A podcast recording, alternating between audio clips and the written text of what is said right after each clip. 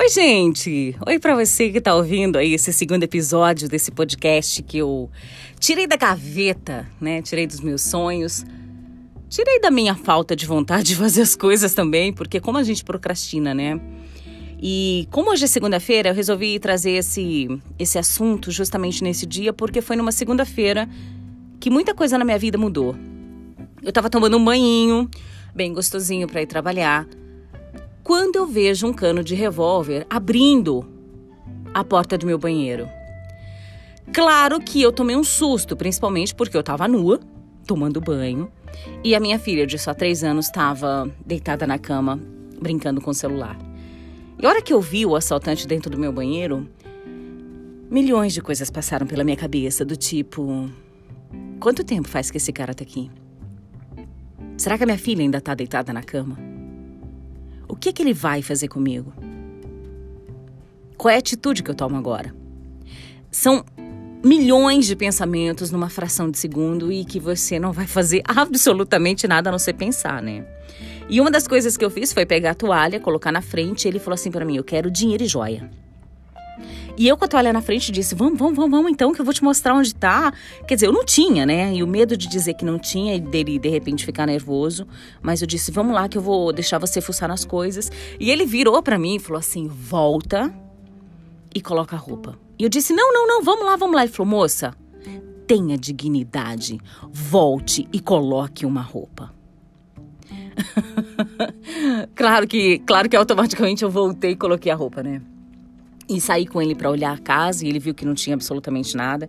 E ele foi foi muito gentil, muito educado e disse: "Eu não vou fazer nada nem com você nem com sua filha".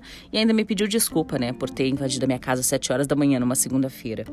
Por que que eu falo que essa segunda-feira mudou tanto a minha vida? Porque me fez ter uma reflexão muito interessante.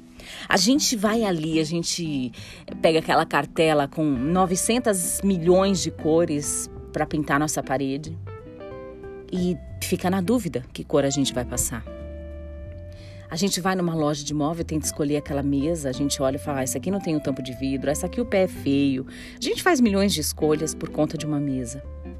A gente de repente vai no mercado e fica ali se perguntando o que, que a gente vai levar para beber, que vinho, que tipo de, de bebida. Escolhas normais da nossa vida. E de repente a gente passa tanto tempo tentando escolher alguma coisa e chega alguém e rouba de você aquilo que você tem de mais precioso a sua vida. Eu digo que aquela segunda-feira foi uma segunda-feira extraordinária para mim, porque ela me mostrou o quanto as minhas escolhas podem ser passageiras. Elas não são definitivas. A cor que eu pintei a minha parede não importa se a mesa que hoje eu tenho na minha, na minha sala é uma mesa de plástico, daquelas que a gente vê em festa. É isso que eu tenho na minha, na minha sala hoje.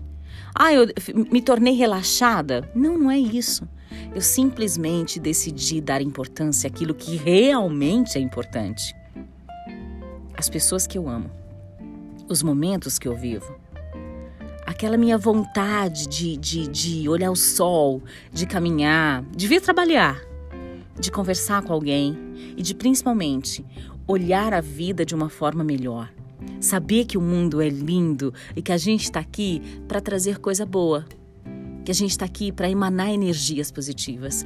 Esta segunda-feira para mim se tornou importante.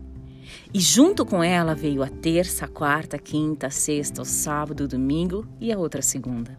Então eu quero que você encare a vida não com as suas escolhas tão pequenininhas, mas com a imensidão que você tem para respirar, para viver, para escolher, para sorrir e para determinar que nada nesse mundo é mais importante do que a sua vida, do que esse momento que você está vivendo agora. Nada de torcer o nariz para segunda-feira. Segundas-feiras são lindas, são chances da gente recomeçar. Talvez naquela segunda-feira eu não tivesse nem tomado café da manhã.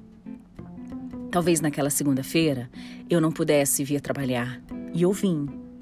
Talvez naquela segunda-feira a minha história teria se encerrado de uma forma triste, com um capítulo tão tão sem propósito. Mas não. Eu decidi viver naquela segunda-feira e em todas as outras. Que você possa também ter decisões maravilhosas que incluam a felicidade, a alegria, o amor. Que assim seja. Vai, corajosa! Vai, corajoso!